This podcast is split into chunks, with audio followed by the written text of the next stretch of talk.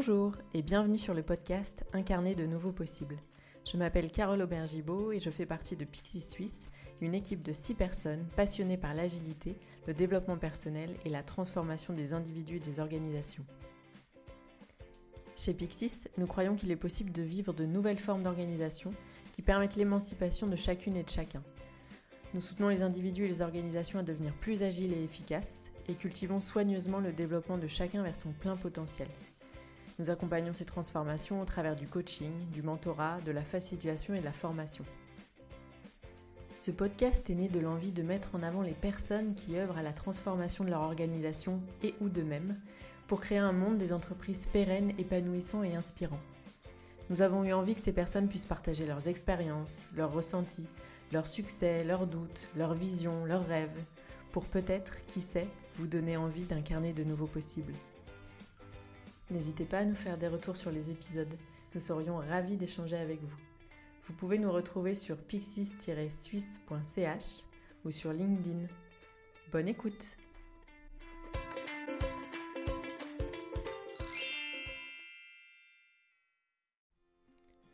Pour ce huitième épisode, je vous propose un sujet qui croise éducation et agilité. J'ai eu le plaisir d'échanger avec Marianne Masson-Delcombel, créatrice de l'école 66 une école innovante démocratique basée sur les principes de l'agilité.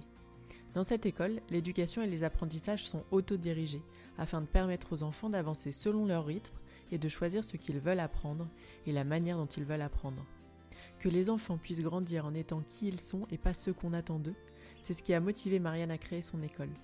Nous avons bien sûr discuté du fonctionnement de cette école, de comment l'agilité était utilisée, mais aussi de confiance, de transparence, de facilitation plutôt que d'enseignement, de rapports au temps différents et de plaisir d'apprendre.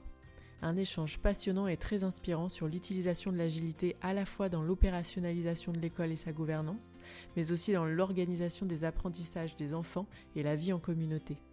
Un échange que j'attendais depuis longtemps et qui, malgré des conditions d'enregistrement non optimales, à cause d'une connexion Internet instable, me porte et m'invite à poursuivre mon questionnement sur le rôle de l'école et ce qu'elle cherche à accomplir. Nul besoin d'être un expert en agilité pour comprendre ce que propose cette école. Des explications sont distillées au fur et à mesure de l'échange. Et si vous souhaitez en savoir plus sur l'agilité, les écoles démocratiques, les pédagogies dites alternatives, l'école de Marianne bien sûr, je vous invite à aller voir les ressources du podcast publiées dans la description. Bonne écoute Bonjour Marianne, euh, un grand merci euh, d'avoir accepté euh, notre invitation sur ce podcast Incarner de nouveaux possibles. je suis vraiment ravie d'échanger avec toi sur ce sujet qui, qui me passionne, celui de l'école, de l'éducation des enfants, couplé en plus à des principes agiles.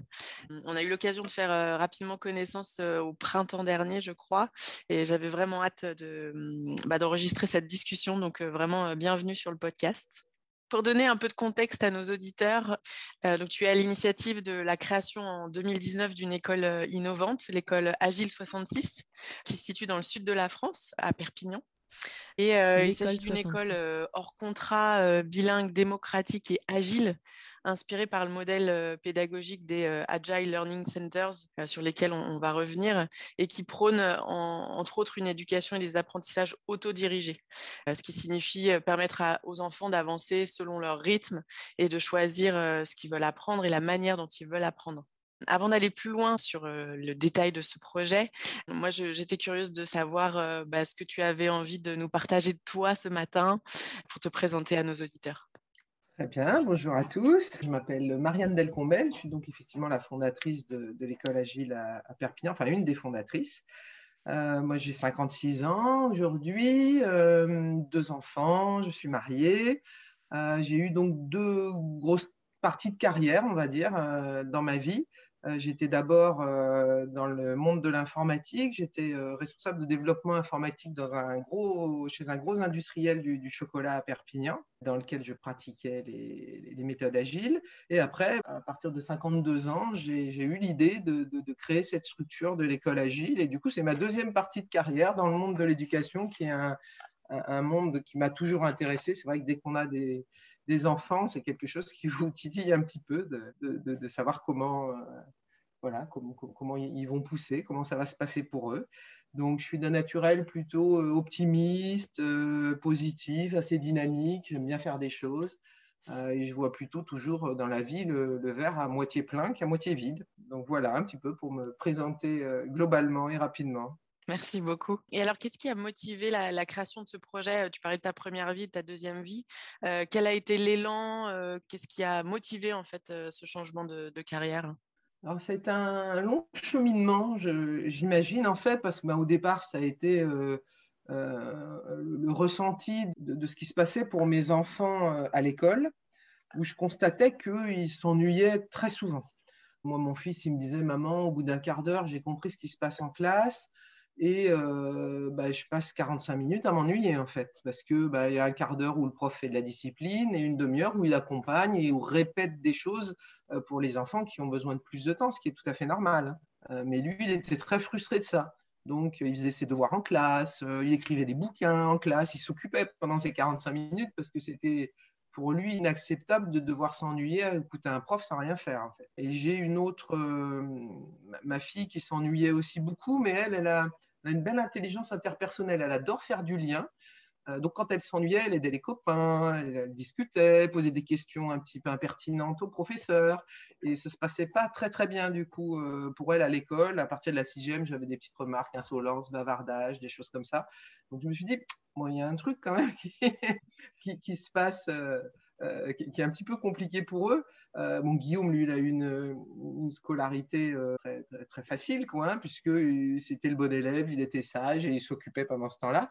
Laure aussi a eu une scolarité facile, puisqu'elle a passé toutes les étapes, on va dire, sans difficulté, mais avec toujours quand même cette notion de moi, j'aimerais bien faire autrement, quoi, je m'ennuie. Elle, elle adore aider les copains et, et quand on aide les copains à l'école, en fait, on est taxé de, triche euh, ou euh, il copie, ou enfin voilà, et, c'est désagréable. on fait du bruit, effectivement, de bavardage, et elle, elle voulait juste aider les copains, en fait. Donc je me suis dit, il y a quand même quelque chose à changer, et c'est pas normal que euh, on puisse pas avoir une éducation, en fait, où ça s'adapte vraiment au rythme de l'enfant. Ça, ça a été vraiment un premier input. Ensuite, euh, il y avait aussi le constat que j'entendais beaucoup de mes, copines qui me disaient Mais ma fille, elle, arrive en, seconde, en première, elle sait absolument pas ce qu'elle veut faire de sa vie, ce qu'elle aime, ses passions. Et euh, moi, j'avais l'impression qu'on rentre tellement dans bah, à telle heure, il faut faire du français, à telle heure, il faut faire des maths, à telle heure, il faut faire de l'histoire, que en fait, ça laisse plus, plus la marge de manœuvre de l'enfant pour savoir ce qu'il aime faire lui réellement et ce, vers quoi il pourrait se tourner dans l'avenir, parce que c'est toujours plus intéressant de se dire ce que j'aime faire, bah, c'est peut-être ça dont je vais faire mon métier demain. Et puis, il y avait une troisième chose. Donc, moi, j'étais dans le monde de l'entreprise. J'avais mis les méthodes agiles en œuvre euh, au sein de mon, service de développement, là, depuis trois ans, parce que je faisais un constat euh, de jeunes ingénieurs qui arrivaient dans mon service, euh, tout diplômés, tout frais, euh, tout, fiers de leur, puissance d'ingénieur, on va dire. Et donc, euh, à chaque fois qu'ils réalisaient quelque chose de bien, c'était grâce à eux, j'étais content. Et regarde Marianne, ce que j'ai fait de bien. Et puis, quand il y avait un problème, c'était toujours la faute de quelqu'un d'autre. Il fallait toujours pointer quelqu'un d'autre du, doigt. Il n'y avait pas cette notion de, ben oui, j'ai le droit de faire des erreurs, je suis responsable de mes erreurs et je les assume.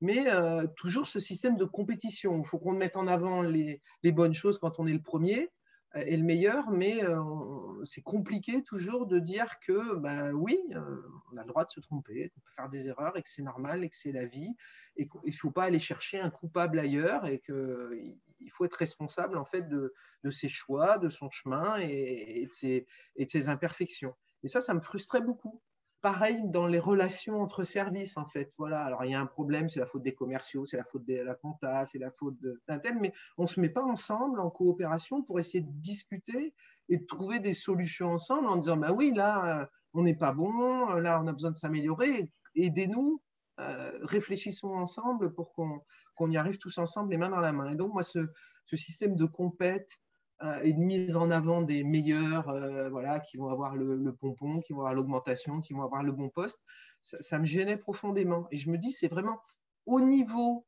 de, de l'enfance et de l'éducation et du plus jeune âge qu'il faudra instaurer un, fonctionnement différent, en fait.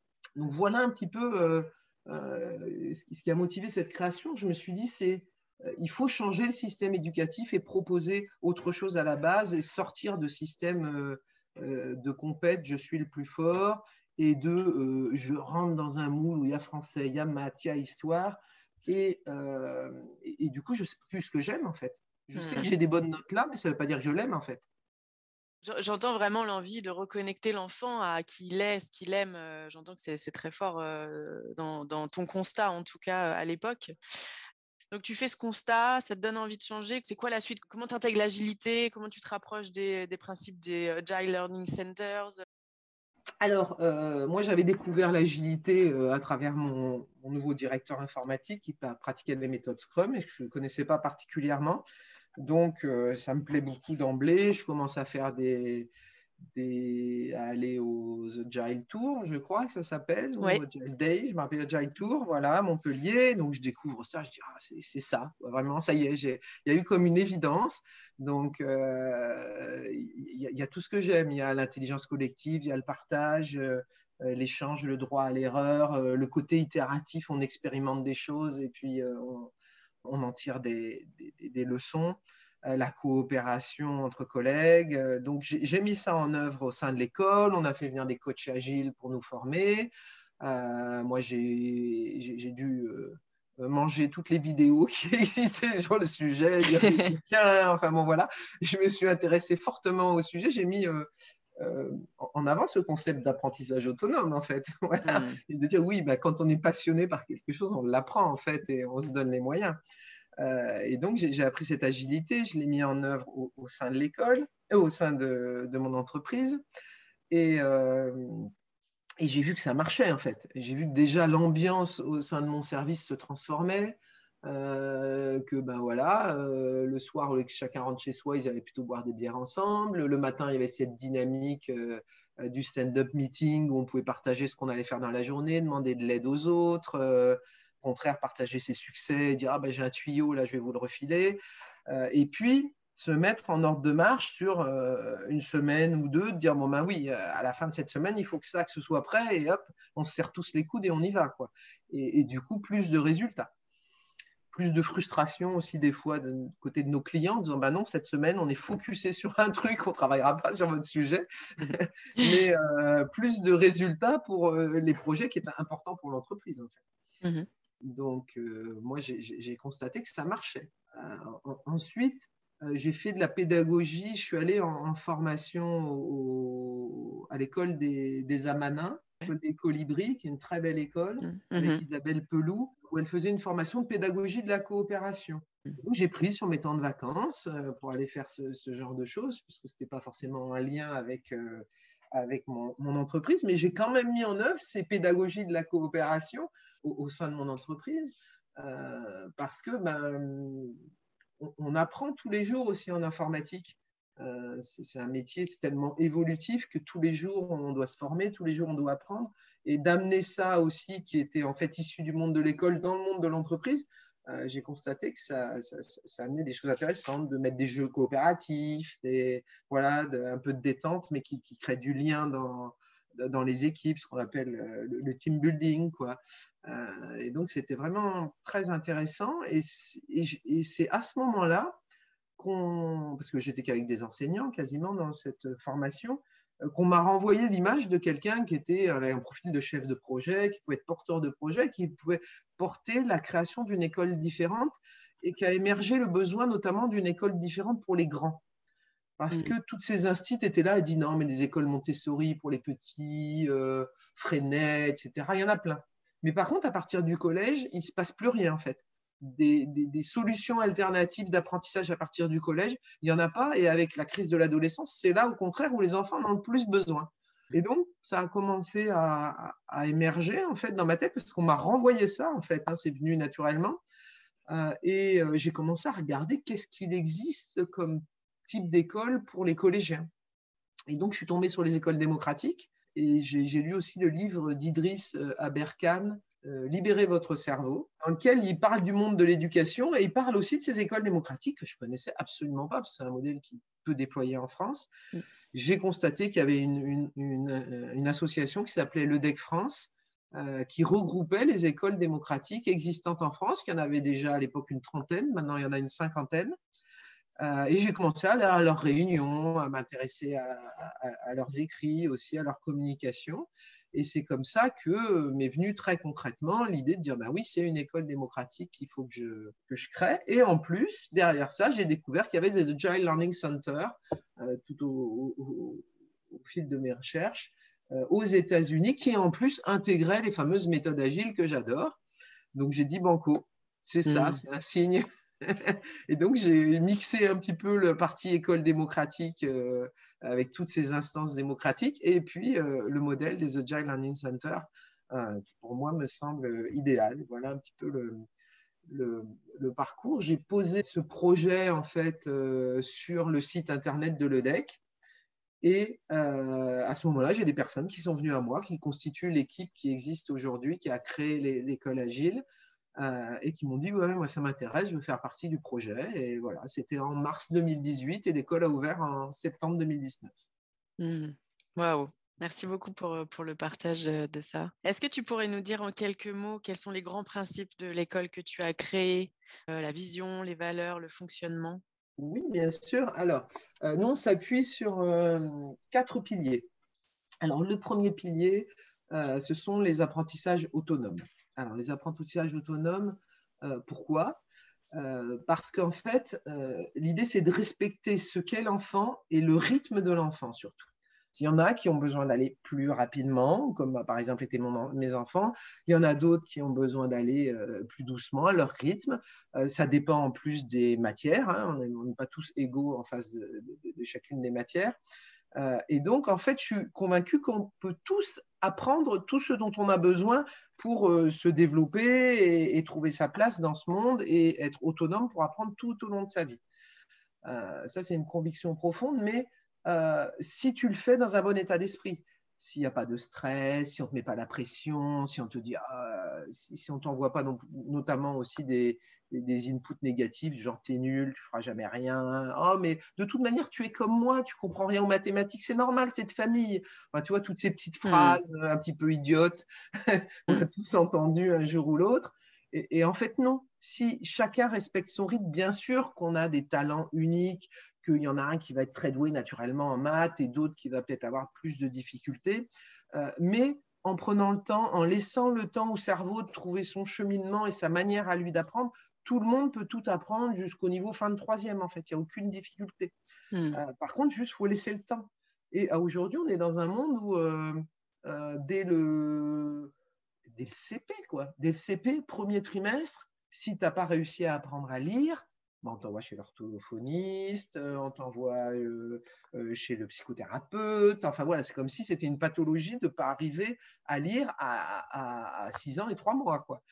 Et, ça, je trouve ça dommage parce qu'en fait, quand on laisse le temps à l'enfant, il finit par apprendre. Peut-être que on sait qu'il y a des cycles de, développement de l'enfant où il y a des moments où il développe plus son intellect, d'autres il développe plus son côté corporel et, chacun a un rythme différent là-dessus.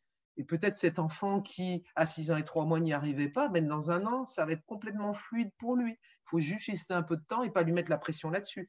Parce que dès l'instant où on rajoute du stress dans un apprentissage, c'est voué à l'échec, en fait. Parce que le mmh. gamin, on, l'a tous vécu. Quand on est stressé, bah, systématiquement, on n'y arrive plus, en fait. Quoi. Le cerveau, n'y a plus accès. Euh, donc, le respect euh, du rythme de chacun à travers des apprentissages euh, autonomes, c'est pour nous le pilier fondamental. Ça, c'est le premier pilier. Avec des valeurs qui accompagnent ça de, respect, de bienveillance, de, de, laisser le temps. le deuxième pilier, c'est la démocratie. C'est-à-dire qu'on est une école de type démocratique. les enfants, s'il y a quelque chose qui ne leur plaît pas dans l'école, eh ben, ils ont le droit de proposer autre chose. Euh, moi, quand j'entends des jeunes qui disent Ouais, mais c'est nul, on ne peut pas faire ci, on ne peut pas faire ça, ben, je dis Écoute, il y a un community time, il y a une instance pour ça. Euh, si tu veux, on va faire la proposition ensemble. Qu'est-ce que tu proposes pour euh, changer ça? Qu'est-ce que tu aimerais, toi? Et puis, on, on, en discute le jour du community time. On a deux community time par semaine. Et donc, on a tout à fait la place pour discuter à des aménagements Et ça peut être, je voudrais faire un projet, il manque un matériel, est-ce qu'on l'achète et quel budget? Ça peut être, je veux faire une cabane dans le jardin, est-ce que j'ai le droit? Et quel matériel j'ai besoin également? Ça peut être, les horaires de cantine ne me conviennent pas, est-ce qu'on peut les changer? Voilà, ça peut être tout ce qu'on veut en fait. Donc un enfant qui se contente de dire c'est nul cette école, en fait, nous, ce qu'on lui dit, qu'est-ce que tu proposes en face? Et mmh. là, tout de suite, ça les met dans une autre dynamique. C'est ton école, en fait, tu peux la changer. Donc, réfléchis à une solution et viens et propose. Et là, on échange dessus.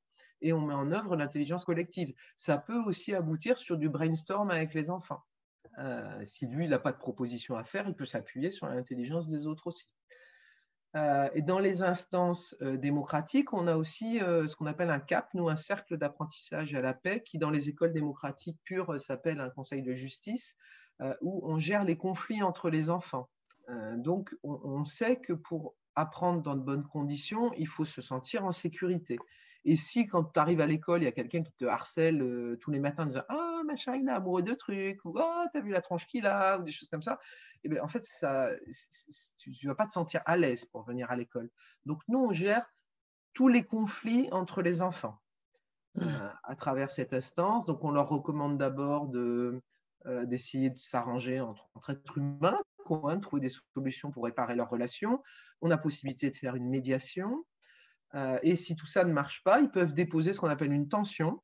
Et à base de cette tension, il y a un petit groupe de, personnes qui changent toutes les semaines avec trois enfants et deux adultes, un petit jury qui étudie la nature du conflit. Des fois, c'est comme une enquête policière. Hein. Oui, il m'a dit ça, mais la semaine d'avant, il avait fait ça, et puis c'était passé ça. Puis il y a des témoins qui viennent appuyer les, les, dires des uns et des autres. On remet tout à plat les faits en parlant essentiellement des faits. Donc, on crée beaucoup de compétences aussi de, euh, linguistique à travers ces instances, mm. parce qu'on apprend aux enfants à, exprimer des faits, ensuite à exprimer leurs émotions, à dire oui, mais j'étais, ça m'a fait de la peine parce qu'on était copains, et puis il m'a dit ça, et ainsi de suite, parce que bon, bah, c'est, fait plein de conflits, conflits les enfants au quotidien. Et c'est bien qu'ils puissent les exprimer, en parler, parce que c'est important pour eux, pour qu'ils se sentent à l'aise. Mm. Et après, on essaye de trouver des, des propositions et des solutions tous ensemble, toujours en intelligence collective, pour réparer cette relation. Donc des fois, quand il y a vraiment un préjudice qui a été euh, subi par une des deux personnes, ça peut être, bah, je vais te faire un, gâteau pour m'excuser, euh, ça peut être, on va faire un petit atelier ensemble, ou ça peut être, euh, bah, je t'ai cassé ton, objet, je t'en ramène un, voilà, c'est très varié. Ça mmh. peut aller jusqu'à l'exclusion d'un enfant qui est très violent avec les autres aussi, hein. ça nous est arrivé. Ensuite, le troisième pilier, euh, c'est le multi-âge. Alors ça, c'est un pilier d'une richesse aussi fantastique, c'est-à-dire qu'à travers ces apprentissages autonomes, on a des enfants qui se retrouvent euh, de 12 et de 8 ans ensemble à partager une, passion commune et du coup à apprendre en commun de cette, de, cette passion. Ils regardent des vidéos ensemble, ils en parlent, ils échangent. Euh, éventuellement, ils peuvent mener un projet ensemble et l'âge, en fait, n'a aucune importance. Nous, aujourd'hui, on a des jeunes de sixième qui font tout leur programme tout seuls en autonomie complète, sans aucune aide de facilitateur. Et par contre, ils ont un lycéen de côté d'eux. Tu peux m'expliquer ça? J'ai pas bien compris là, les puissances, comment on fait pour multiplier tout ça, les fractions. Et, copains de, de, première ou de terminale, il vient puis il lui explique et tout se passe bien. Quoi. En plus, ils ont le même langage parce que entre enfants, on ne se parle pas de la même manière qu'avec un adulte. Quoi. Donc, euh, et ça, et ça c'est énorme. Et ils ont encore moins de difficultés à demander à un copain, bah, aide-moi, là, j'ai pas compris, euh, qu'à un adulte, en fait. Ça, la puissance du multi-âge, c'est vraiment magnifique mmh. parce que ça favorise euh, le jeune qui va demander à un plus grand euh, à un moment donné s'il est coincé. Et le plus grand, lui, ça, ça lui ancre ses apprentissages aussi. Je dis, ah oui, non, mais là, écoute, ce truc-là, je ne l'utilise plus, en fait. Je vais regarder avec toi, on va chercher ensemble, et hop. et ça, le fait derrière, en fait.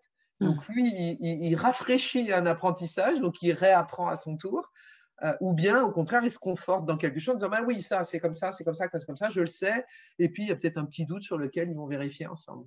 C'est d'une richesse et, chacun se sent utile dans la relation là et dans cette euh, belle énergie d'apprentissage. Et donc le quatrième pilier chez nous, c'est le bilinguisme et la multiculturalité en fait. Donc on accueille les gens, quelle que soit la langue qu'ils parlent.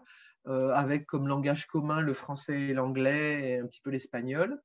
Euh, et donc, on a des gens comme ça euh, qu'on accueille chez nous. Des fois, c'est des personnes qui viennent pendant six mois passer un séjour en France avec leurs enfants et qui ont envie quand même qu'ils soient scolarisés. Bah, des fois, c'est des gens qui viennent s'installer de l'étranger en France. Donc, on a des Polonais, des Roumains, des, Anglais, des Allemands, enfin voilà. Et on essaye tous de se comprendre et d'accepter les cultures des autres aussi. C'est ça qui est intéressant. Euh, chacun a son parcours. Il y a des personnes aussi, on, attire beaucoup de familles qui ont beaucoup voyagé. Donc les enfants, des fois, ils arrivent d'Indonésie, d'autres pays d'Asie, de que sais-je, euh, voilà, des États-Unis, et, ils ont une autre culture que la nôtre. Et c'est toujours très intéressant de voir comment ils, perçoivent les apprentissages ou la vie au sein de l'école ou ce qu'on mange. Voilà. Donc il y a ce côté euh, multiculturel et, bilingue, en l'occurrence, qui, amène ça. Mmh. Voilà pour les quatre gros piliers de, l'école. Si je fais un, zoom euh, plus spécifique sur l'agilité, chez nous, chez Pixis, on considère vraiment l'agilité comme euh, un moyen de développer l'autonomie. là, j'entends que dans l'école, il y a évidemment cet aspect, enfin l'agilité, elle est au service de l'autonomie. J'entends aussi beaucoup des principes d'auto-organisation dans ce que tu proposes et de responsabilisation. Est-ce qu'il y a d'autres choses que ça, selon toi? Qu'est-ce qu'elle amène, cette agilité, dans votre école? Alors, elle amène aussi un principe de base de l'agilité, me semble-t-il, qui est l'adaptabilité. Mmh. C'est-à-dire qu'en fait, euh, on, fait, euh, on, s'adapte aux événements en fait. La vie n'est pas un long fleuve tranquille. Et donc, euh, les enfants, quand il y, a, une difficulté au sein de l'école, on dit bah, qu'est-ce qu'on fait avec cette difficulté? Je me rappelle qu'au moment où, où on a été confiné, bah, c'était déjà en 2010, non, 2020. En 2020, on a été confiné huit semaines, quelque chose comme ça. Et ben, on l'a appris le vendredi, hop, il fallait fermer l'école. Et donc, on a réuni les enfants, on leur a dit, bon, comment on fait pour continuer l'école agile sans venir à l'école agile? Et donc là, très rapidement, en une après-midi, on s'est adapté. Les enfants nous ont mis un serveur Discord, qui est un serveur normalement de jeu. Ils mmh. ont recréé toutes les salles euh, de l'école dans ce serveur Discord.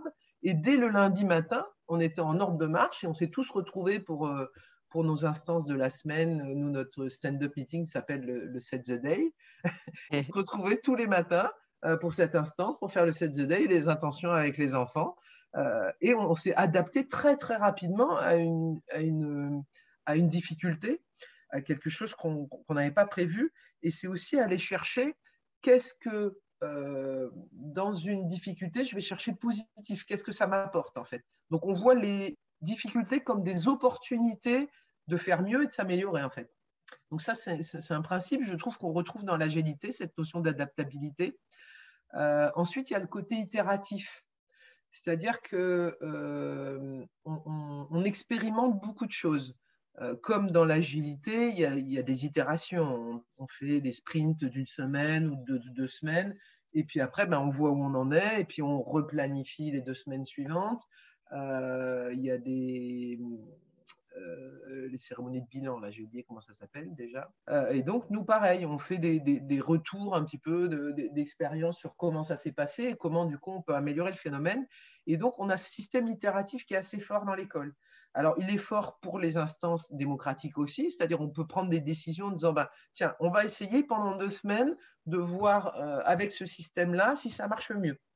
Et puis deux semaines après, on fait le bilan et on dit bon ben oui, en fait c'est pas mal, euh, ou euh, ben, on peut encore améliorer ci ou ça, ou en fait ça marche pas du tout, on revient comme avant. Et, ça c'est pas un problème pour nous en fait. On a cette facilité à, faire de l'itération. Pareil pour les apprentissages, c'est-à-dire qu'un enfant il se met comme objectif, ben, je veux connaître les fractions cette semaine. Et euh, à la fin de la semaine, il constate que ben, ça n'a pas bien marché pour lui, que peut-être les ressources qu'il a prises lui convenaient pas eh bien, il va reboucler sur, sur le fonctionnement actuel et dire bah, je vais peut-être essayer là plus avec des vidéos, plus avec des jeux, plus autrement, pour, euh, ou plus en demandant un facilitateur, parce qu'en autonomie, là, je n'ai pas réussi. Euh, donc, il y a ce côté itératif euh, et qui inclut le fameux droit à l'erreur. Dans les méthodes agiles, le droit à l'erreur, c'est quelque chose d'hyper important. Quoi. de dire oui, ben, je, je, je, me suis trompé, aidez-moi, j'y arrive pas en fait. comment, comment je peux faire autrement et, cette demande d'aide qui est, qui est importante. Ah oui, il y a la transparence aussi. Mm. Pour moi, la transparence, c'est hyper important. C'est-à-dire qu'on est transparent, euh, et ça, c'est plutôt dans nos relations avec les parents. Comme on est responsable de ce qu'on fait, on n'hésite pas à dire, ben oui, là, effectivement, c'est compliqué, ça ne marche pas. Et nous, on a une, communication très transparente avec les parents. On est une petite école, on a 60 enfants, donc on croise les, parents régulièrement tous les soirs. Et s'il y a des événements un petit peu importants à leur, leur transmettre, on discute avec eux. Et en plus, une fois par, période scolaire, c'est-à-dire avant chaque vacances, euh, on a un café par an dans lequel on échange en toute transparence avec eux. On dit bah, bah, voilà, il y a des nouvelles règles qui ont été votées dans l'école, c'est celle-ci. Euh, là, on a fait ça, ça, les ateliers, les sorties. Enfin voilà, on leur explique comment fonctionne l'école. Euh, et en toute transparence, on écoute aussi quels sont leurs niveaux, quels sont leurs points de satisfaction et qu'est-ce qui leur plaît pas. Et on partage tout ça devant tous les parents. Euh, on n'attend pas qu'un parent en face à face nous dise oh, mais ça, ça va pas du tout. On, laisse euh, la place ouverte à ce qu'un parent, devant tous les autres parents, dise oui, mais il y a ça qui se passe et moi, ça me convient pas et comment on trouve des solutions ensemble? Avec derrière la mise en place de l'intelligence collective, parce qu'avec les parents, on essaye de trouver des solutions aussi ensemble. Donc ça, ça fait quand même beaucoup de points que je trouve, euh, retrouve dans, dans les méthodes agiles. Et après, au quotidien, euh, bah, il y a tout un tas de cérémonies hein, qu'on retrouve. Donc, nous, on a à la place du, du stand-up meeting, on a le, le, Set the Day et le Set the Week en début de semaine, où on se fixe des objectifs globaux, où on annonce les, les événements importants de la semaine. Euh, ensuite, dans les outils des méthodes agiles, on fait beaucoup de brainstorm avec les, enfants. Euh, on les a, leur apprend à utiliser un Kanban. Donc, ils ont un petit Kanban euh, de ce qu'ils font toutes les semaines. Ils ont une to-do list de ce qu'ils font. Après, ils mettent quand c'est doing, c'est en cours, et quand c'est fait, c'est done. Donc, on leur apprend toute cette méthodologie de, travail aussi. Qu'est-ce qu'il y a d'autre? Bon, ça va pour l'instant. ouais, merci beaucoup. C'est vraiment passionnant. Je, suis vraiment curieuse. Je vois à la fois l'utilisation de l'agilité dans l'opérationnalisation et la gouvernance de, l'école et dans les apprentissages. Et concrètement, dans les apprentissages, j'avais une question sur, tu, tu, disais que vous utilisiez le processus itératif. Mmh, est-ce que chaque enfant est suivi individuellement? Est-ce que c'est des temps collectifs? Comment sur les apprentissages, concrètement, ça se passe? Alors, on a trois niveaux d'autonomie dans l'école. On a les, enfin, on a même quatre avec les petits juniors qui, eux, sont, sont pas encore trop autonomes, au-dessous de 5 ans. Donc, on a un premier niveau pour les juniors au-dessous de 5 ans. Et après, on a trois niveaux pour, euh, à partir du primaire qui sont les jaunes, les oranges et les verts. Et alors, suivant ces niveaux-là, le, fonctionnement de l'apprentissage n'est pas le même. Euh, on a des enfants euh, c'est là où le modèle marche le mieux et est quand même hallucinant. Donc ceux qui sont euh, en vert, euh, c'est ceux qui sont totalement autonomes et dans leurs intentions d'apprentissage sont capables de dire, ben, moi je me fais mon planning de la semaine et je vais apprendre au rythme qui me convient. et ils sont après autonomes aussi pour savoir quels outils et de quelle manière apprendre. Euh, et donc, ils arrivent le matin, ils ils, nous voient même pas, ils participent même pas aux instances de Set the Day et d'intention, à part euh, en début de semaine pour le Set the Week. Et ils, vont directement euh, dans la pièce où ils aiment bien travailler. Ils se sont fixés leurs intentions de la semaine, ils travaillent et dans la journée, il y a un facilitateur qui vient les voir individuellement, effectivement, pour leur dire bon, comment ça se passe, tes objectifs de la semaine, que tu as besoin de soutien, euh, on fait le point de la semaine d'avant pour savoir si ça s'est bien passé pour eux, s'ils n'ont pas pris de retard sur les objectifs qui s'étaient fixés. Euh, voilà, s'ils ont besoin de soutien, en fait, ça c'est notre rôle de facilitateur. Euh, ensuite, il y a le deuxième niveau des oranges. Ce sont des jeunes qui ont du mal à se fixer des intentions d'apprentissage, mais par contre sont autonomes après derrière pour apprendre. C'est-à-dire qu'ils arrivent le matin, si on ne les aide pas, leur dire bon, ben là, il y a tel atelier qui est proposé, parce qu'on propose quand même des ateliers, on n'est pas en autonomie totale. Euh, pour les enfants qui ont besoin d'avoir des ateliers, euh, qui ne sont, pas, sont pas vraiment des cours, hein, c'est vraiment des ateliers de partage de connaissances où il y a un adulte qui met un sujet sur le tapis, on regarde des vidéos ensemble, on en discute, et éventuellement on expérimente par, par des exercices ou des, ou des expériences, si c'est de la science ou des choses comme ça. Donc, on propose des ateliers et donc les jeunes, ils ont, ils ont ou le choix de participer à des ateliers ou le choix de dire, ben moi j'ai envie de, de faire euh, un chapitre de mathématiques, un chapitre de français, euh, d'apprendre le théorème de Pythagore, que sais-je, et ils se mettent cet objectif personnel sur leur to-do list. Et par contre, après, ils vont en autonomie trouver les ressources dont ils ont besoin pour apprendre. Et puis, on a le niveau des jaunes. Eux, on consacre, c'est beaucoup les enfants qui ont entre 7, 8 ans dans ces eaux-là. Alors, pas tous, hein. on a des enfants qui ont 8 ans qui sont déjà en vert et totalement autonomes. Mais dans cette tranche-là, surtout en plus s'ils arrivent du système scolaire classique, on voit qu'il n'y a pas encore totalement la, maturité de développer pour être capable de dire oui, je sais ce que je vais apprendre aujourd'hui et je sais comment l'apprendre en plus. Donc, c'est des groupes, euh, le groupe jaune, où on a deux facilitateurs d'apprentissage qui accompagnent les enfants mais pas forcément toujours sur le même euh, domaine. Donc pareil, il va y avoir un atelier, par exemple, sur une, conception d'histoire, de français, de maths, qui est proposé à base d'apprentissage plus formel et ensuite de jeux et d'expérimentation. Mais euh, l'enfant peut quand même choisir le sujet à lui qui l'intéresse. Il y en a qui ont envie de, manger des maths, manger des maths, manger des maths. Ils adorent ça, donc ils prennent leur bouquin de maths de CP, puis quand ils ont fini, ils prennent celui de CE1, et ainsi de suite. Et puis hmm. ils avancent comme ça à un rythme diabolique parce qu'ils aiment ça, en fait. Et ça marche même sur des plus petits. Mais hmm. tous n'ont pas ce niveau d'autonomie, donc euh, on est un peu plus guidant avec eux. Donc on est hmm. tous dans une même pièce, et on les accompagne. Une partie, ça peut être sur des collectifs, et d'autres, ils peuvent travailler en individuel. Je ne sais pas comment ça marche. Ok. Et est-ce que vous vous basez sur le socle commun des apprentissages définis par l'éducation nationale et vous présentez aux enfants, voilà, les connaissances que vous devriez développer et à partir de là, bah, choisissez et puis on respecte le rythme, etc. est-ce que ça se passe comme ça ou comment vous leur présentez un peu toutes les connaissances à acquérir?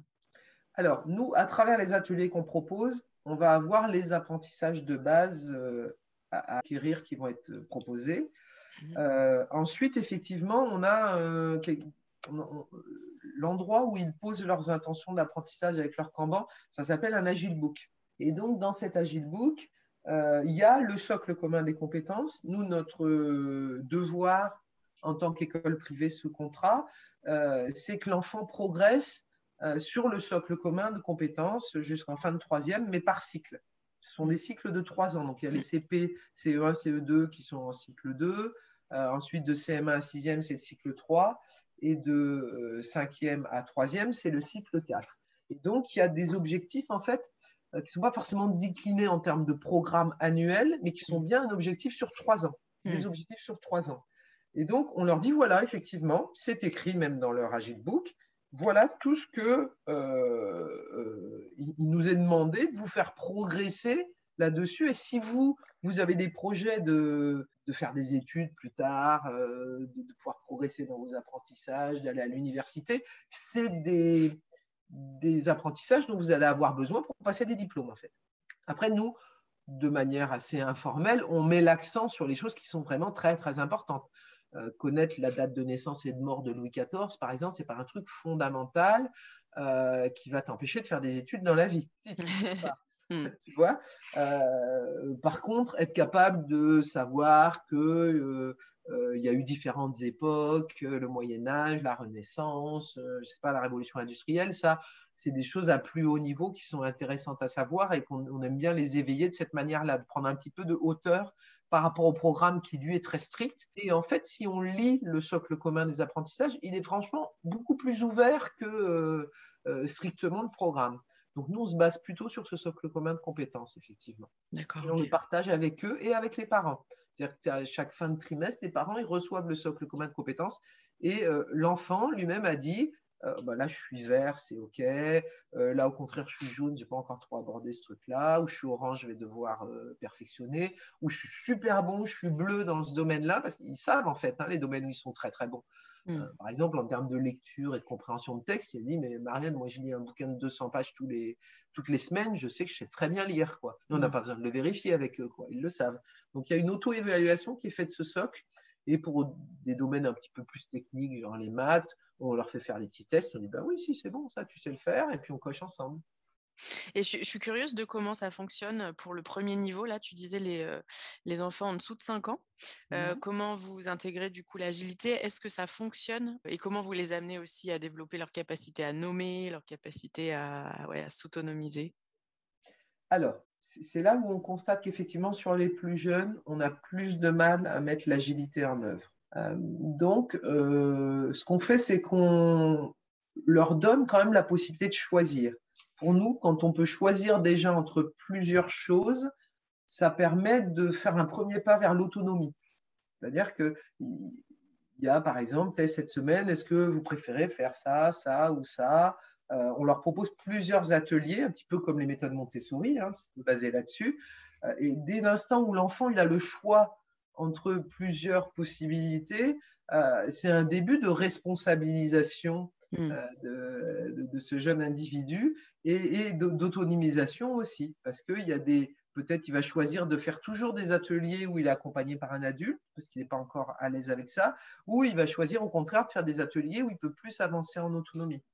Et, ce choix euh, va les, amener petit à petit vers l'autonomie, euh, mais on, est beaucoup plus guidant mm. avec les plus jeunes, avec les, petits juniors et les jaunes. Euh, on les guide beaucoup plus parce qu'on constate qu'ils n'ont pas encore cette maturité. Après, ça dépend vraiment des enfants. Hein. Nous, on explique vraiment que l'école, c'est un trépied. C'est-à-dire qu'il y a nous, il y a les enfants et il y a la famille. Mmh. Et donc, un enfant qui n'est absolument pas autonomisé au sein de sa famille et qui arrive chez nous, euh, bah, c'est plus compliqué en fait, parce qu'il est toujours est-ce que je peux Dis, j'ai une question, et comment on fait ci, et comment on fait ça? Il n'est pas habitué à se prendre en charge en fait. Et, là, on, voit vraiment ce trépied dans les familles qui sont vraiment en, phase avec cette autonomisation de l'enfant. Ça marche très, très bien, en fait. On les voit qui s'épanouissent, qui, deviennent autonomes euh, assez rapidement, alors que quand on, a des, parents très protecteurs, euh, qui sont très contrôlants, bah, au contraire, l'enfant a plus de mal à rentrer dans l'autonomie. Mmh. Oui, puis j'aime bien ton image de trépied. Euh, l'éducation, finalement, elle n'est pas uniquement le, la responsabilité des parents, pas uniquement la responsabilité de l'école, c'est vraiment toute une communauté. On dit il faut tout un village pour éduquer un enfant, c'est très parlant. Mmh. C'est ça. Et on constate aussi que le, mmh, ce système de démocratie est, bien aussi, pour, même pour les plus jeunes. Ça, ils l'intègrent assez rapidement. Mmh. Bah, ils savent qu'ils peuvent déposer des tensions si on les embête. c'est hyper important pour eux. Il y a ce côté très, très sécurisant. S'il y a toujours quelqu'un qui, de manière répétée, les, les, embête, ça peut être un plus grand aussi. Hein. donc, ils, sont, capables, ils ont cette, cette soupape là où ils peuvent aller s'exprimer et où c'est pas facile pour un petit parce qu'il va dans une instance, il est obligé d'exprimer des faits, de dire comment ça s'est passé pour lui. Euh, donc, c'est, ça, c'est, un, un, développement de l'autonomie qui est important aussi. Euh, et puis, ils peuvent aller faire des petites demandes au community time, donner leur avis sur l'école. Et cette prise de parole, euh, on voit que chez ceux qui sont arrivés plus jeunes euh, dans l'école, ils ont des capacités quand même d'argumentation et de prise de parole qui sont, je pense, au-dessus de la normale, parce qu'ils ont cette place-là. On leur demande leur avis systématiquement. ça, ça marche bien. Ça, ça marche bien même chez les plus jeunes. Et j'aimerais revenir sur les facilitateurs. Donc, chez vous, on ne parle pas d'enseignants, mais de facilitateurs. quelle différence tu fais et comment vous mettez ça en place concrètement Quels sont les profils des gens que vous recrutez?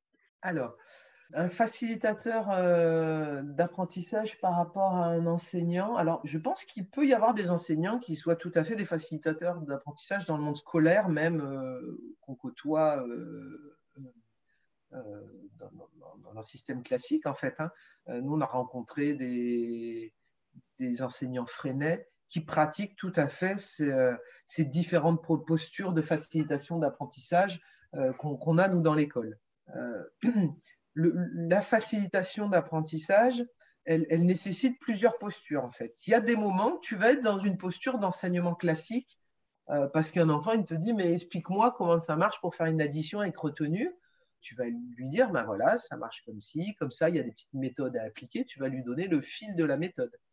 Euh, il y en a peut-être qui vont trouver cette méthode tout, tout seul de manière euh, intuitive, mais ça reste assez rare quand même. Donc c'est vrai qu'il y a des gens avant nous euh, qui ont inventé des méthodes pour faire des additions avec des retenues qui marchent bien. Donc nous, quand on nous demande de le transmettre, on le transmet. Après, l'enfant, il peut aller le chercher tout seul s'il a envie, mais on peut avoir cette posture d'enseignant en fait. Par contre, on a le plus souvent possible une posture d'accompagnant. C'est-à-dire que l'enfant de lui-même, il va aller chercher dans un bouquin, dans une vidéo. Et nous, on va juste lui dire bah, qu'est-ce que tu as compris? Euh, comment ça se passe? Euh, Est-ce qu'il euh, y, a, y, a des choses que tu n'as pas compris? Mais on, l'accompagne en fait. On ne on, lui dit pas le, la chose toute mâchée, toute crue. Hmm. C'est à lui de se mettre en mode chercheur. On utilise d'ailleurs beaucoup, nous, des outils freinés dans lesquels il n'y a même pas d'énoncé en fait. Tu as un, un exercice déjà corrigé et après tu as le même derrière pas corrigé et tu dois comprendre en fait qu'est-ce qu'il faut faire. Donc ça met, c'est l'enfant lui-même en mode chercheur qui va essayer de trouver les, quel est l'énoncé, qu'est-ce qu'il faut faire. Euh, donc tu vois, c'est vraiment une autre posture. On n'est mm. pas là à donner des consignes, à être dans le contrôle. La posture, beaucoup de postures d'enseignant, c'est je vais vous expliquer comment il faut faire et ensuite je prends le contrôle et je vous dis faites ces exercices-là et vous le faites de telle manière. C'est-à-dire, bah, euh, il faut mettre du rouge à tel endroit. Beaucoup d'exercices, par exemple, tu le constates, quand tu prends des exercices de bouquin, que qu'on utilise nous aussi, hein, bah, souligner en rouge les noms et en vert les verbes. Bah, nous, si le gamin il met un carré autour du verbe et, qui souligne en gris le, nom, on s'en moque en fait.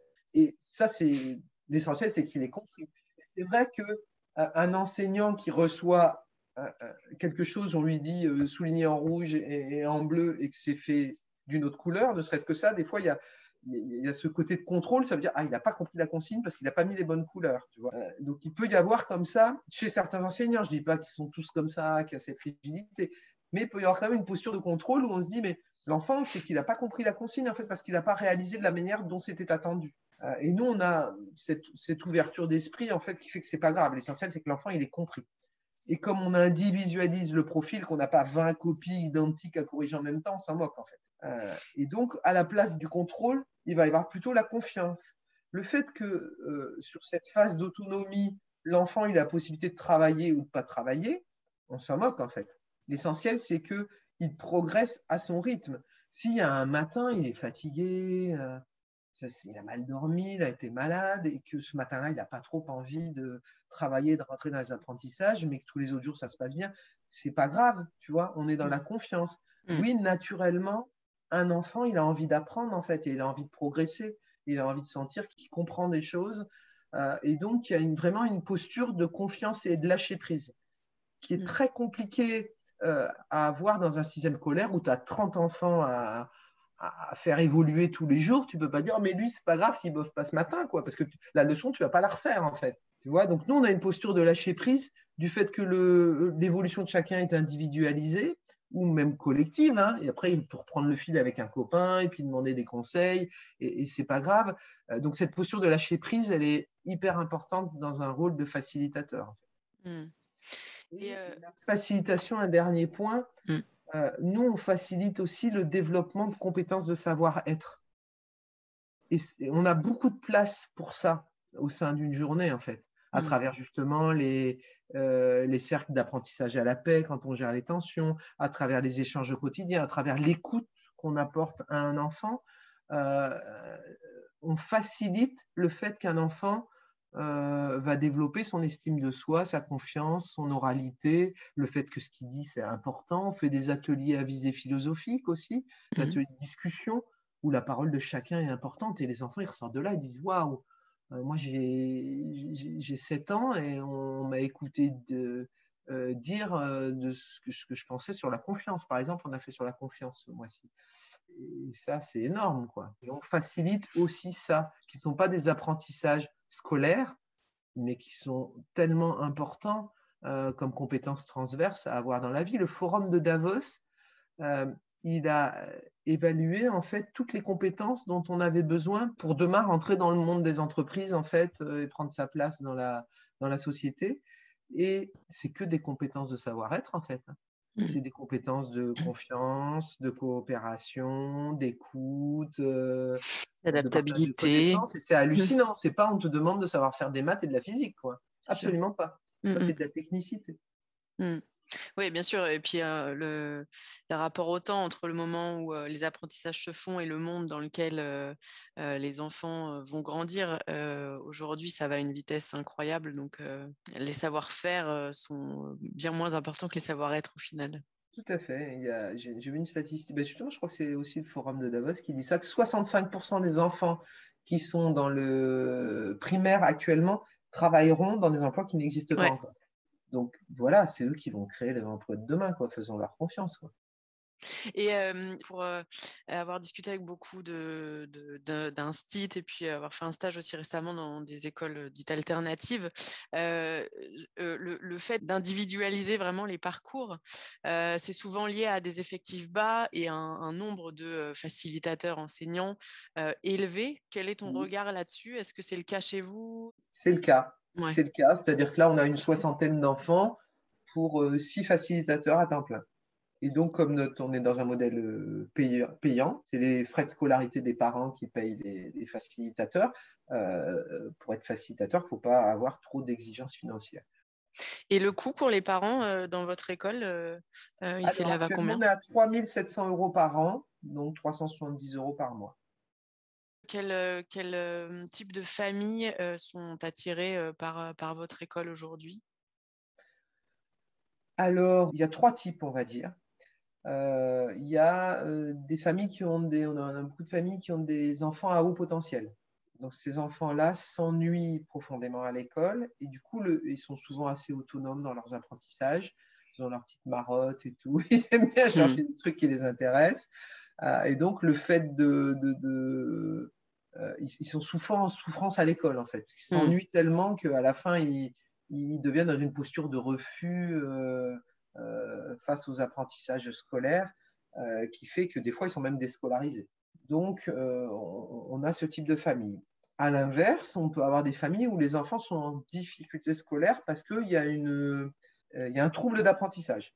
Un petit peu de dyslexie, de dyspraxie, des choses comme ça. Donc, un enfant qui est dyspraxique, qui n'arrive pas à copier la leçon, dans une école classique, souvent, il dit bah, Tu prendras ta récré quand tu auras fini. double peine, quoi. Et euh, en fait, c'est toujours un problème de temps. Cet enfant-là, s'il écrit plus doucement qu'un autre, tu laisses aller à son rythme et tout va bien en fait. Le trouble d'apprentissage, il n'y est plus. Euh, et c'est vrai que de nos jours, on va, au XXIe siècle, les jeunes, ils vont, ils vont taper sur des claviers en fait. Ils ne vont pas utiliser un stylo. Mm. Hein. On le voit, on le voit rapidement en fait. Hein. L'usage du stylo tend à diminuer de plus en plus, euh, sauf dans une école évidemment. donc il peut y avoir des, des enfants avec des troubles d'apprentissage comme ça, et ces troubles d'apprentissage se gomment en fait euh, dès l'instant où on laisse le temps à des enfants, des enfants qui sont dyslexiques, à qui on laisse le temps de lire l'énoncé parce qu'au lieu de leur dire vous devez me rendre la copie dans un quart d'heure, on leur dit tout ton temps. L'essentiel, c'est qu'à la fin, tu es compris. Et voilà. Mm. Et que même il peut dire ben, là, dans l'énoncé, euh, ce mot-là et tout, j'arrive pas bien à le lire, qu'est-ce que c'est? Tout va bien pour nous. Euh, et le reste des familles, ce sont des parents qui euh, fondamentalement, ne veulent pas que leurs enfants rentrent dans un système scolaire classique, rentrent dans le moule, comme on entend souvent, rentrent dans les cases. Ils veulent que leurs enfants gardent leur créativité, leur joie d'apprendre, leur spécificité, et qu'ils ne soient pas obligés d'apprendre tous dans une classe de 30 au même rythme et de la même manière. Donc, ce sont des gens qui souvent se sont intéressés aux méthodes alternatives d'apprentissage et ont envie d'autre chose pour leurs enfants et leur famille. Ils ne perdent pas cette joie d'apprendre euh, et qui trouvent euh, et, que leurs enfants puissent grandir en étant ce qu'ils sont, mm. pas ce qu'on attend qu'ils soient. Ça, c'est hyper important pour les familles. Mm. Et il y en a beaucoup, du coup, qui sont prêts à, faire des gros sacrifices financiers pour ça. On n'a pas forcément, euh, on a que, on regardait l'autre jour, on n'a que 8% de, de C++, comme on dit, quoi, de catégories socio-professionnelles mm. élevées. Euh, et qui sont vraiment des gens riches et qui, ont les moyens de se payer toutes les écoles qu'ils veulent en fait. Hein. La plupart sont ou des gens au contraire qui n'ont pas beaucoup d'argent mais pour qui l'éducation c'est important ou des classes moyennes. Ouais, c'est intéressant. Et, et, au final, il y, a peu de familles qui viennent pour l'agilité en tant que telle et les principes et les valeurs véhiculées par l'agilité. Effectivement, c'est peu connu l'agilité en France. Donc, de temps en temps, si on a quelques familles d'informatiseurs, ouais, ouais, je connais, ces Euh, ça reste anecdotique quand même. Moi, je constate vraiment que l'agilité, euh, à part les gens qui viennent de, de l'IT, c'est assez peu connu par le commun des mortels. Ça commence à se propager un peu sur des gens qui font du marketing, j'ai remarqué des choses comme ça. mais ça reste anecdotique. on est des parents agiles, nos enfants sont agiles. Après, le vocabulaire, ils l'adorent. J'imagine que ça leur fait découvrir un nouveau monde, euh, une nouvelle Exactement, ils adorent ça après. Et euh, là, vous avez ouvert en 2019, donc euh, finalement, vous avez quoi Deux rentrées, trois rentrées? Oui, c'est la troisième rentrée. Ouais. Moi, j'étais curieuse de ce que, as pu, ce que tu peux observer déjà comme impact chez les enfants depuis que vous avez créé l'école, puis ton ressenti par rapport à ça? Alors, l'impact chez les enfants, un truc qui est énorme et qu'on constate à 100%, c'est le plaisir de venir à l'école. Donc ça, tous, ils sont contents de venir à l'école, en fait. Euh, les parents nous disent, mais c'est hallucinant, quoi. il se lève à 7 h du mat, il a son sac de prêt, et il dit vite, vite, on va à l'école. Alors qu'avant, il fallait les sortir du lit. Je me rappelle, la, première année, c'était rigolo, quand on a annoncé qu'ils étaient en vacances dans une semaine. Oh non, pas les vacances C'est une blague Euh, voilà, donc vraiment plus de plaisir à venir à l'école et à, venir partager des moments d'apprentissage, à venir retrouver les copains, parce qu'il y a vraiment une, c'est comme une grande famille, quoi. Donc euh, ils font plein plein de choses ensemble tout au long de la journée, et ça c'est très appréciable pour eux. Donc vraiment le plaisir de venir à l'école, ça c'est euh, une réussite quasi à 100%. Quoi. ensuite, le développement de la confiance. Euh, notamment chez des enfants euh, qui pouvaient avoir euh, des, petits troubles d'apprentissage ou des difficultés scolaires. On les voit s'ouvrir comme des fleurs, retrouver confiance en eux, dire ben ouais, j'en suis capable en fait. Quand on me laisse le temps, j'y arrive. Du coup, retrouver confiance en eux et dans la capacité qu'ils ont à peut-être pouvoir faire des études demain. Et ça, pour nous, c'est magique. J'en ai des frissons, rien, rien que de te le dire. C'est waouh. C'est vrai que cet enfant, il est arrivé chez nous il y a deux ans et il était tout coincé, il n'osait parler à personne, il pleurait dès qu'on lui mettait euh, un truc à apprendre devant lui. Et là, d'un seul coup, euh, il est même capable d'apprendre des choses aux autres maintenant, parce qu'il se fait plus confiance. Donc ça, le développement de la confiance, c'est magique, vraiment magique. On, voit ces fameux vers là qui sont super autonomes, euh, c'est plus en termes de résultats. Quoi. On, a on en a encore qui est arrivé cette année, première année dans l'école, en sixième, fin octobre, il avait fait 70% du programme, hmm. tout seul. Et on voit ça, on dit waouh, c'est génial quoi. Et le gamin il se régale. le matin, l'après-midi, tout le temps, il est super content quoi. Et je dis mais quand tu auras fini le programme de sixième, qu'est-ce que tu vas faire euh, Tu vas attaquer celui de cinquième? Il dit non, je vais peut-être reprendre les chapitres euh, qui m'ont plu et approfondir.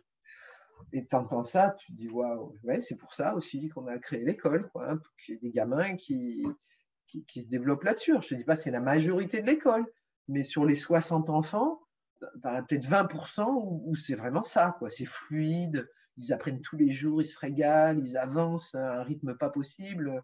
On a un, lycéen aussi qui vient d'arriver pour la première année chez nous et, qui n'a fait que un système scolaire classique. Et donc, on va le voir toutes les semaines, voir comment ça se passe tous les jours, et ainsi de suite. Et déjà, ses parents nous disent, ben, oui, il est content de venir à l'école, ce qui n'était pas le cas avant. Quoi. Il y allait en traînant des pieds. Et lui, il nous dit, ce qui m'hallucine le plus, c'est que j'ai l'impression d'apprendre plus que l'année dernière, en fait.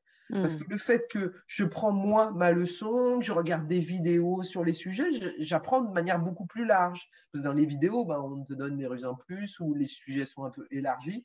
Et dit que j'apprends beaucoup plus de choses que ce qu'il y a dans le programme naturellement, en fait. Donc ça, il est super content de ça de voir des jeunes qui font des, projets, qui organisent des choses, euh, qui organisent des brainstorms sur des sujets, euh, qui organisent et animent la fête de l'école de A à Z.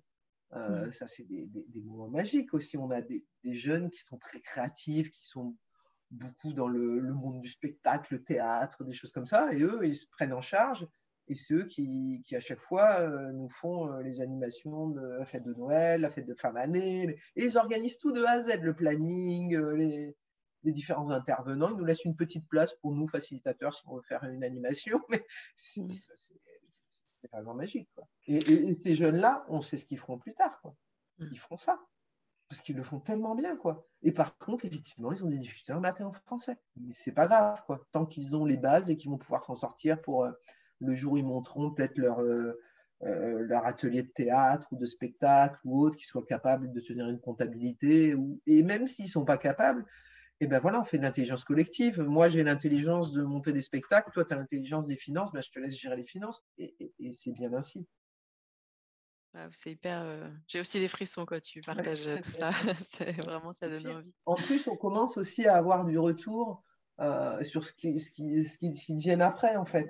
C'est-à-dire que là, on a des jeunes qui ont voulu retourner au lycée après avoir passé le brevet en candidat libre avec nous. Euh, ben on en a 3-4, je crois. Ben, ils sont tous retournés au lycée. Ça se passe bien pour eux. Quoi.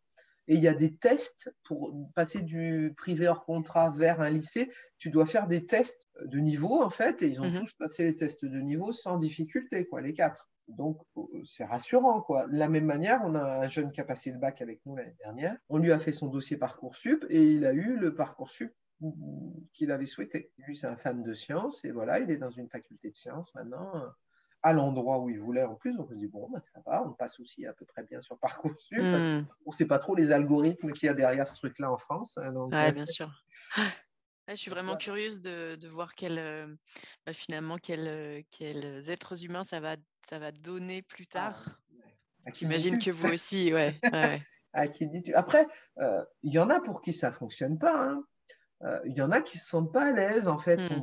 On, a des jeunes qui nous ont quittés en fin de primaire pour aller au collège parce que il y en a, ils, ont plus besoin de cet apprentissage guidé. C'est leur hmm. mode de fonctionnement. Ils aiment bien un prof qui te donne le cours, qui te donne les exercices, et ça leur va bien ainsi. Ils sont très à l'aise. Euh, nous, en fait, euh, les enfants qui ont besoin de plus de liberté la trouvent chez nous. En fait, là, ils sont très heureux. Il y en a d'autres. C'est peut-être des fois le choix des parents, si tu veux. Intellectuellement, on n'a pas envie qu'ils rentrent dans le fameux moule, mais l'enfant, lui, il est très bien dans dans cet endroit-là. Donc, ça ne veut pas dire que bah, les compétences transverses, il les créera à l'extérieur, par ses hmm. activités peut-être en dehors du collège ou avec ses potes à la récré. Et, tout va bien. Moi, le système scolaire, moi, les enfants, ils ont fait un système scolaire classique. Euh, et, ils sont très heureux dans la vie. Oui, ils ne sont pas moins épanouis. Et voilà, mm. parce que on, a su amener aussi une relativisation en disant, bah voilà, si tu rentres pas pile poids dans la case, c'est pas grave. Tu n'es pas obligé d'avoir 20 sur 20 sur toutes les matières. Personne n'a 20 sur 20 dans toutes les matières. L'essentiel, c'est que tu nourrisses tes talents à toi. Ouais, je trouve que c'est très juste et très humble de reconnaître que ces systèmes alternatifs, c'est pas forcément la panacée et la solution pour tout le monde. ce qui était une de mes croyances au début de mes recherches et de mon intérêt sur les systèmes éducatifs, de me dire, bah en fait, non, le système traditionnel, ça va pas, il faut développer ça. Et au final, ben, il faut de tout pour tout le monde et on attire à soi les personnes pour qui ça va sûrement changer quelque chose de créer ces écoles-là là, j'entends des belles choses, vos succès, etc. Est-ce qu'il y a eu des, choses difficiles dans la création de l'école Est-ce qu'il y a des difficultés au quotidien que vous rencontrez? Et comment vous les adressez? Alors, le plus difficile dans la création de l'école, nous, ce qu'on a vécu, c'est de trouver des locaux adaptés. C'est vraiment parce que la création de l'équipe, c'est bien faite. on avait pris un coach pour nous aider en plus. voilà, le, les passages des étapes avec les papiers, il y a très peu de papiers à faire en France pour créer une école. La chose qui peut être compliquée, c'est les locaux, parce qu'il faut trouver des locaux euh, euh, adaptés, qui ne soient pas un format trop école ni un format trop bureau, euh, qui soient aux normes d'accueil du public. Et nous, on voulait absolument un espace vert pour pouvoir faire de la permaculture, que les jeunes puissent aller manger dans le jardin, enfin voilà. Euh, donc la recherche des locaux. Euh, en, France aussi, pour créer une école, il faut avoir une direction d'école qui ait plus de 5 ans d'expérience dans l'éducation nationale. Ça, ça peut être un frein aussi, parce que si tu ne l'as pas, tu ne l'as pas. Quoi. Donc nous, on a eu la chance de l'avoir assez facilement, mais ça peut être un frein de, création de l'école. Après, au quotidien, les difficultés, il y a une grosse charge mentale en fait. Euh, il y a une grosse charge mentale pour nous adultes parce que bah forcément, si on crée une école comme ça, c'est qu'on a envie de bien faire. Euh, et, du coup, comme cette école, elle ne convient pas forcément à tous les enfants, on n'a pas des solutions pour tous les enfants, et eh ben, euh, tu gamberges. Des fois, tu te réveilles à 4 heures du mat, tu dis ah, qu'est-ce que je pourrais faire pour, aider un tel ou un tel qui qui n'arrive pas à prendre confiance en lui ou qui est en difficulté ou voilà ou qui rentre pas du tout dans les apprentissages. Donc on essaye de trouver des solutions. Et donc ça c'est assez épuisant. En fait. Donc là hmm. on sort, tu vois, de trois jours de réunion pédagogique avec toute l'équipe.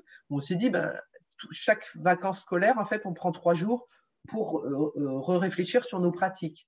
Et ça, c'est épuisant parce que bah, ce côté j'expérimente, euh, bah voilà, tu te dis, bah, on va essayer ça. On s'améliore hein, tous les ans. Depuis qu'on s'est créé, on s'améliore. Le système, il évolue. Les niveaux d'autonomie jaune, orange, etc., on l'a créé l'année dernière, on ne l'avait pas au, démarrage. donc, on voit qu'on s'améliore de manière itérative, justement. Mais des fois, c'est fatigant, en fait, de mmh, toujours chercher des solutions. De... C'est des fois épuisant. Moi, je suis sortie de ces trois jours en se disant, bah, on va encore essayer un nouveau truc.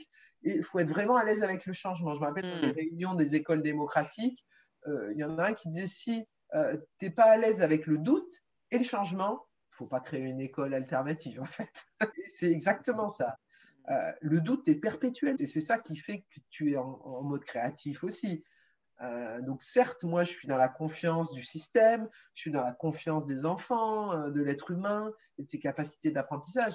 Mais de temps en temps, tu es confronté face à des cas où ça te, met dans le doute, en fait. Et c'est sain, je pense. Mais des fois, c'est épuisant. Voilà. Ça, ça, ça fait partie des difficultés au quotidien. Et ça fait écho pour moi à une interview d'Isabelle Peloux qui, qui, donnait comme posture de l'enseignant cette posture de chercheur, en fait, de chercher tant que l'enfant n'a pas compris ou comment en fait lui amener ses apprentissages et comment le, motiver là-dessus. C'est ça, ouais, tout à fait. je me mmh. rappelle qu'elle disait bien ça dans ses formations. Ouais, ouais. c'est passionnant. et épuisant, j'imagine, ouais. oui, oui, oui, oui, oui. Bon, encore, quand c'est chercher un, moyen, un outil pédagogique, mmh c'est moins compliqué de chercher à, tu vois, créer de la motivation. Oui, bien sûr. Tu vois, à dire, parce que nous, on a ce, côté très libre de tu choisis ce que tu veux apprendre, en fait, mm. euh, et avec quand même, sans perdre de vue, le fait que c'est important que l'enfant, euh, un enfant, s'il ne sait pas lire, s'il ne sait pas écrire, et s'il ne sait pas compter un minimum, ça va être compliqué pour accéder à l'autonomie derrière. Bah, bien sûr que après sur Internet, tu trouves tout ce que tu veux pour apprendre tout au long de ta vie, mais si tu as du mal à comprendre euh, ce qui a écrit sur un site Internet, tu vas être embêté. Quoi. Donc les bases, c'est important quand même. Ça, on, fait comprendre aux enfants. Merci beaucoup pour ces partages. Si tu devais résumer ta vision de l'éducation, moi j'ai entendu beaucoup de choses sur la liberté, bah, sur le quoi, sur le comment, sur le rapport au temps aussi, et sur euh, l'accompagnement individualisé si tu devais résumer en quelques mots, toi, ta vision de l'éducation aujourd'hui, ce serait quoi? Ma vision de l'éducation, c'est qu'on on est tous capables d'apprendre ce dont on a besoin dans la vie pour trouver sa place dans la société. Il n'y a pas de fatalité en fait. Il faut refuser de s'entendre dire Ah, mais toi, tu es nul en maths, tu seras toujours nul, ou toi, tu es dyslexique et c'est comme ça, fait avec.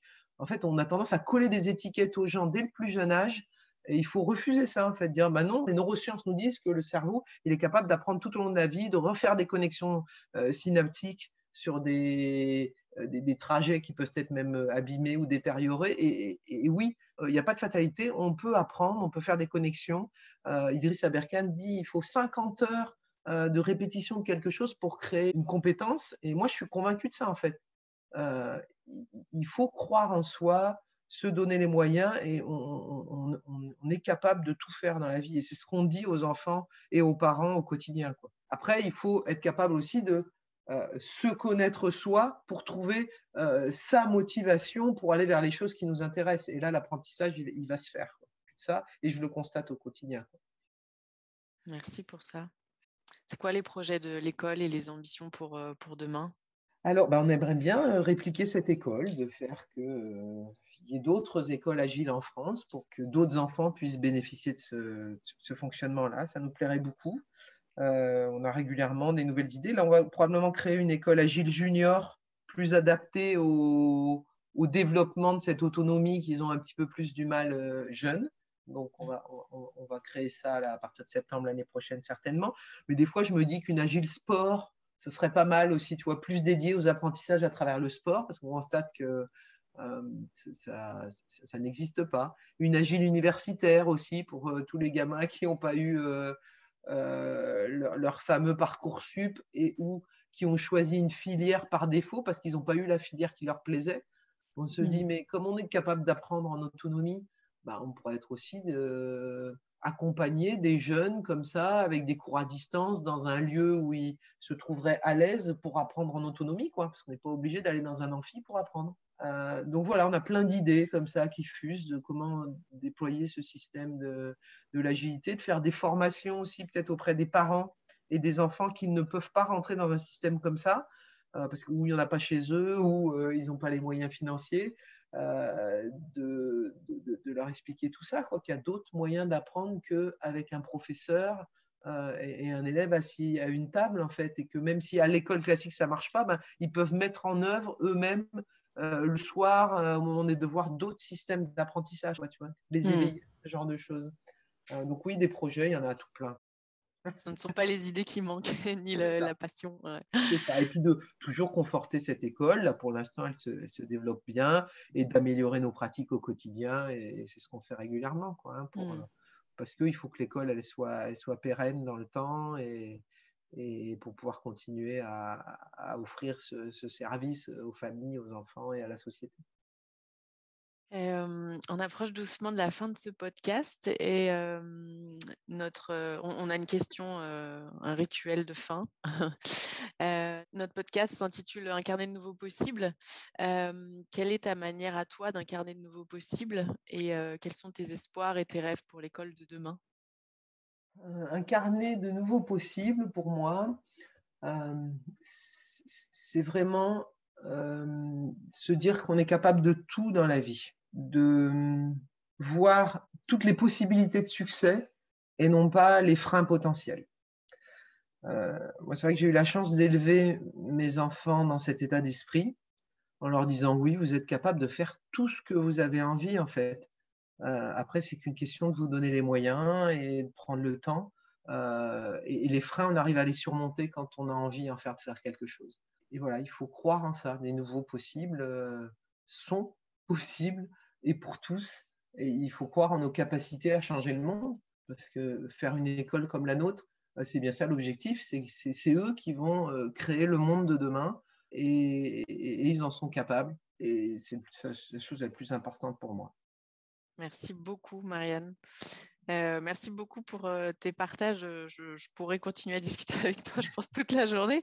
C'était un vrai plaisir de, pouvoir enregistrer cet échange-là et trouver ton école, échanger avec toi, ça fait le lien entre tout ce qui me passionne en ce moment et vraiment ça me remplit de joie là d'avoir pu avoir ton échange et j'étais ravie de cet échange moi aussi ça m'a fait beaucoup de bien tu vois j'aime bien partager sur, sur, l'école aussi donc c'est top. Mmh, merci beaucoup. Si vous avez été inspiré par ce podcast et que vous pensez qu'il peut inspirer d'autres personnes autour de vous n'hésitez pas à le partager. Et si vous avez envie de nous donner du feedback, de partager ce que cet échange a provoqué pour vous, de nous partager comment vous, vous essayez d'incarner de nouveaux possibles, ou de nous suggérer de nouvelles personnes à inviter, nous serions ravis d'échanger avec vous.